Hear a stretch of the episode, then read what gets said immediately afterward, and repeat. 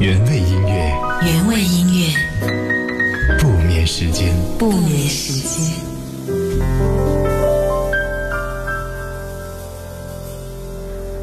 原味音乐，不眠时间，每晚十点是猪猪陪伴你。很高兴在二零一五年的最后一个夜晚，我们依旧彼此来陪伴。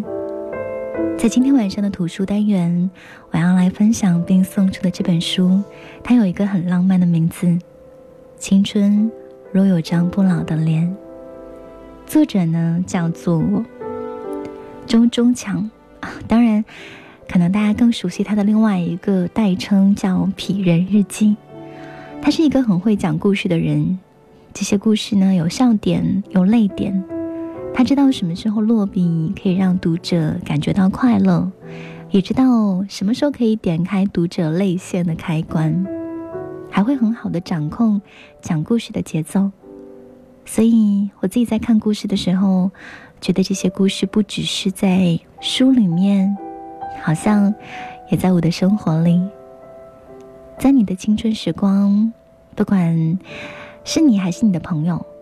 你们的生活里面一定会有一个痴心不改的姑娘，一定会有一段穿越时间长河的爱情佳话，一定会有和你一起疯、一起傻、一起二，帮你骗老师、骗家长的好朋友，一定会有一个你迷恋过的偶像，或者一次疯狂的旅行。在看这些故事的时候，我就会由衷的感慨：如果说青春真的有张不老的脸。那该有多好！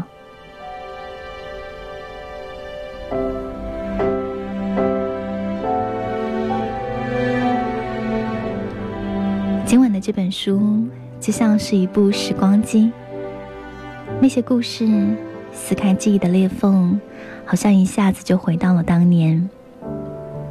某些点依然可以戳中心中的柔软，让我们发现我们并没有失去感动的能力。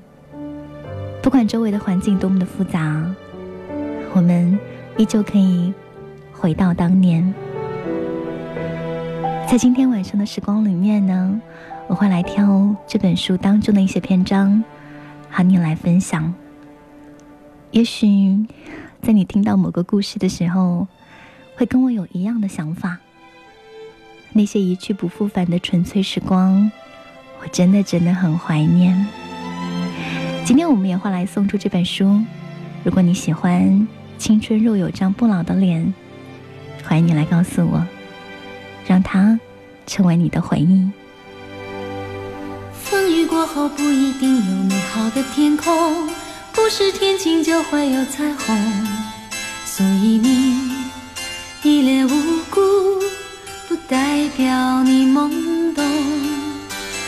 不是所有感情都会有始有终，孤独尽头不一定惶恐，可生命总免不了出的一阵痛。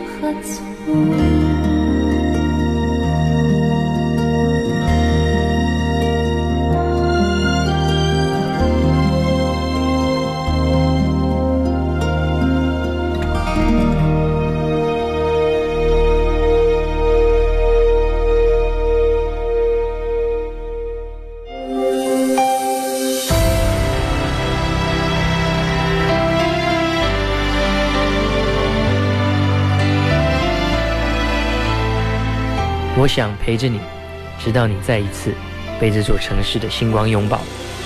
晚安，我是 J J 林俊杰。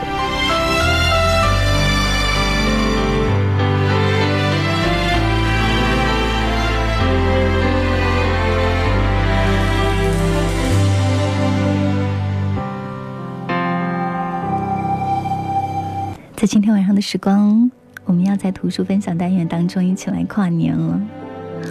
就像我说的那样，我希望我们可以跟所有的不快乐和平共处，依旧带着满满的信心跟勇气，迎接全新的一年。这会儿呢，我们要来听到这本书当中的一个短的小故事，一同坐上时光机，走回关于青春的回忆。青春若有张不老的脸，你的故事又是什么呢？到的这个篇章，它叫做《春泥》。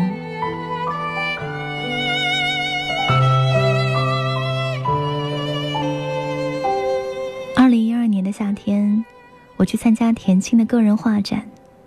画展开始之前，田青拉着我的手说：“有些事儿没人可以分享，就像没有人能明白小贝当年离开我的时候给我带来的痛苦。”仿佛人生就是那么回事儿。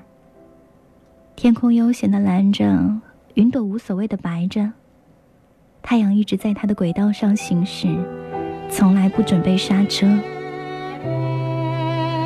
当年，田青和小裴在一起门不当户不对。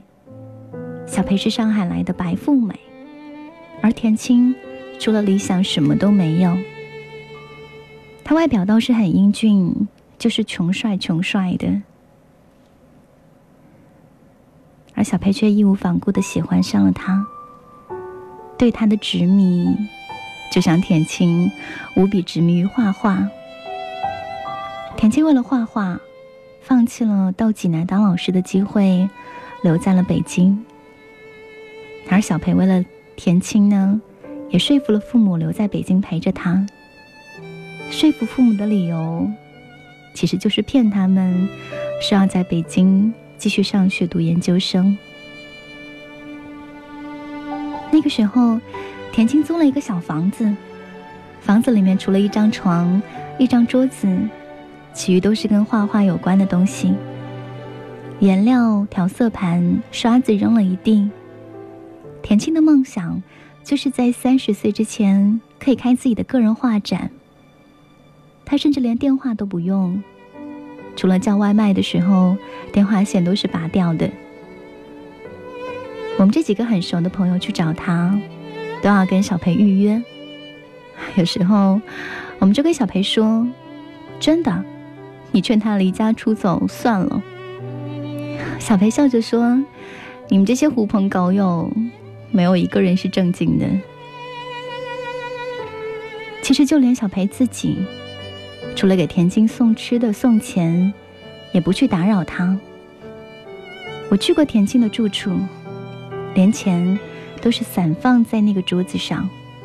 他说，这样的时候叫外卖比较的方便。然而，就这样画了一年，他的画也没有多少人看好。但是他坚信自己一定可以成功。在他心里面，只要有爱人相信他，那就够了。我说：“田青，你也好意思，让人家小姑娘挣钱养你？”田青笑呵呵的说：“我女朋友哪像你们这些俗人？她喜欢我的画，证明她有眼光。再说，我不就是让她帮忙卖卖画吗？我这个也算自力更生。”我说：“你的画一个月也卖不出去两张，还不如在街头帮人画肖像的人挣钱。”这个时候，田青总是和他的女朋友幸福的对视着说：“将来还，将来一定还。”那个时候，大家都很穷，刚刚从学校里面出来。只有这个女生家里有钱，但是呢，她还在读研究生。她几乎把所有的生活费都给了男朋友，还在外面兼职工作。每当我们跟她说“你太傻”的时候，她总是甜蜜蜜的说：“我愿意。”功夫不负有心人，在田青有点质疑自己的时候，他的画慢慢可以卖出去了。他兴高采烈地跟大伙说：“等攒够了钱，一定要去国外深造。”二零零六年，小培研究生毕业，他的父亲来北京看他，才明白他为什么不回上海。父亲大发雷霆，跑到田青的住处，把他臭骂了一顿，并且告诉他不要再纠缠自己女儿。田青很生气。跑出去好几天都没有回来，那天晚上还下着大雨。几个姑娘在大雨当中找了他一整晚，最后小裴被他的父亲带走了。田七回来的时候发现小裴不在，立刻买票去了一趟上海，但却一无所获。你看，生活有他自己的步调。生活从来没有被改变。在你想要来点刺激或者是奇遇的时候，它琐碎庸常的，足以消解你任何澎湃的激情。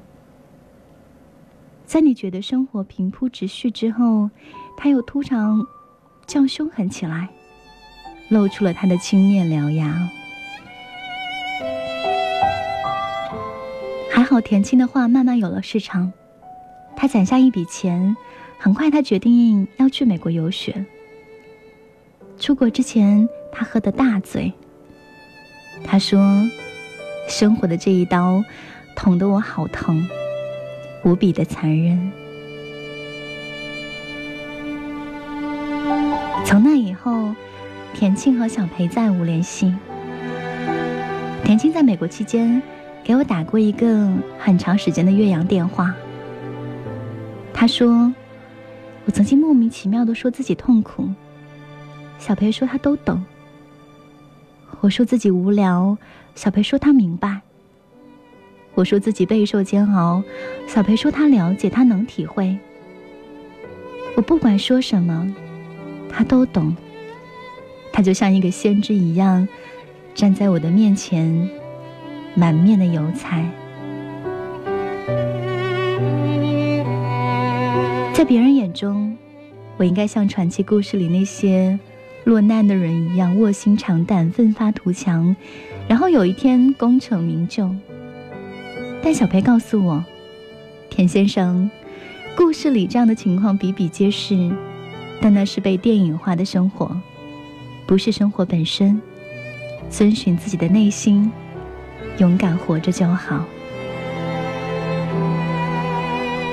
我那么的爱他，他也那么的爱我。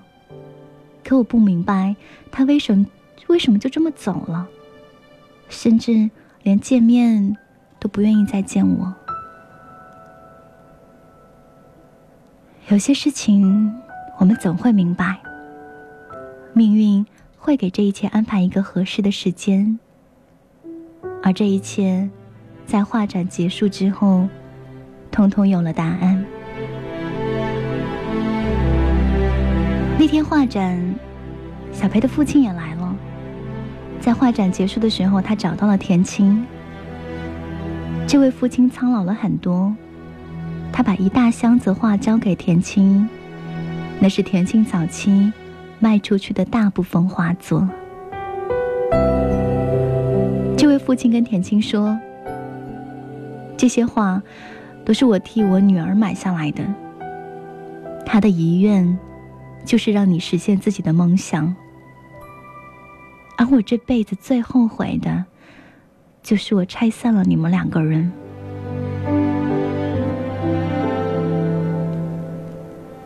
生活中的悲剧其实就是这么简单，就像肥皂剧里演的那样，在那个下大雨的夜晚，小裴出去找田青，被车撞飞，高位截瘫。所有人都知道这件事儿，除了田青，因为我们每个人都答应了小裴，不要让田青的梦想有任何的牵绊。小裴几个月之后就去世了，我和燕子去上海参加了他的葬礼。小裴的父亲告诉我们，小裴唯一的愿望，唯一的遗愿，就是让他一定要帮助田青实现梦想。办一场成功的画展。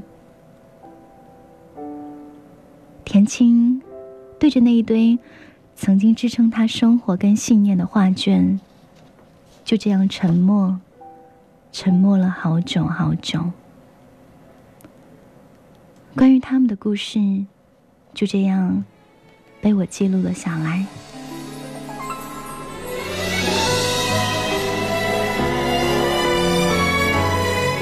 这是我们来听到这本书当中的篇章，关于人生的遗憾。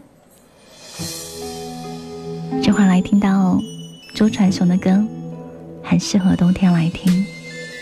北极雪下在梦中，纯洁的迷惑。我们是否曾经相爱过？总习惯牵我左手，我还能记得。想问候，不问候，不知什么理由。应该为你笑过，为你哭过，为你生怕错过。我们选择分手那一刻，想着什么？会是怦然心动，或是沉默？如果梦里再相逢，北极还在下着雪，是否能再次握你的手？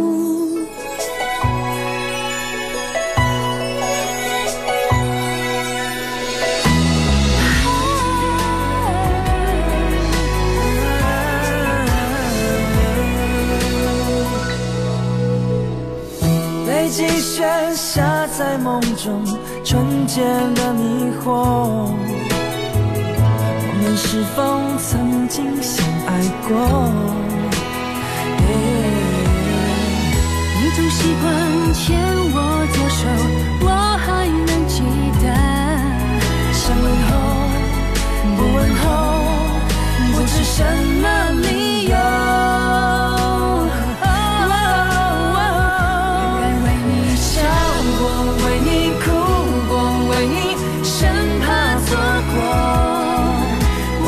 选择分手那一刻，想着什么？会是怦然心动，或是沉默？如果梦里再相逢，北极还在下着雪，是否能再次握你的手？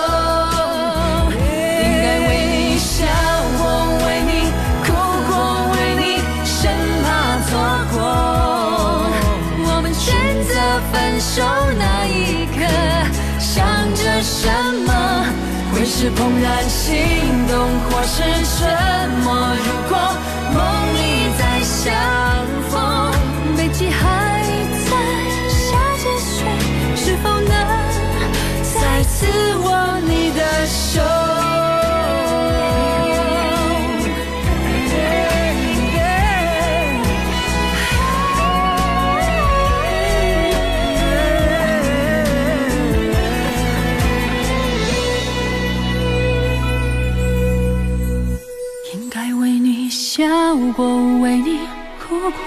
为你生怕错过。我们选择分手那一刻，想着什么？会是怦然心动，或是沉默？如果梦里再相逢，北极还在下着雪，是否能再次握你的？听到的这首歌好像很适合冬天的场景，所有属于冬天浪漫的故事情节。再见，北极雪。今天晚上的时光，我们共同来听到的这本书，书名叫做《青春若有张不老的脸》。这个书名是出自于一首很好听的歌，我不晓得现在在你脑海当中有没有很快的就回忆出这首歌的名字。而我也会将这首歌作为今天晚上的结束曲目，它叫做《眼泪》。青春就是在回首的时候，年轻的我和你都像云一般淡去，那些光影的热度，却还能在黑暗的时刻，无数次的温暖着你，温暖着我。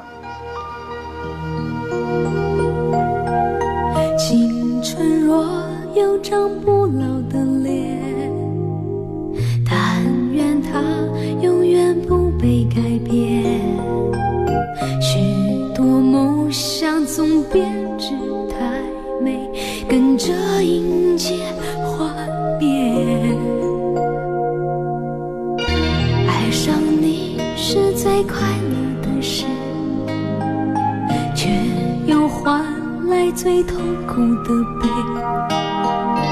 苦涩叫做爱的甜美，我怎样都学不会。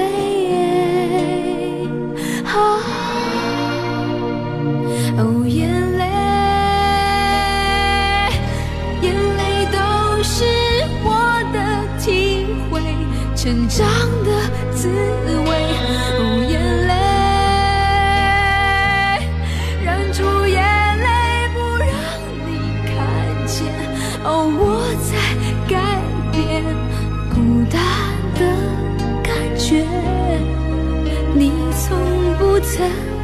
结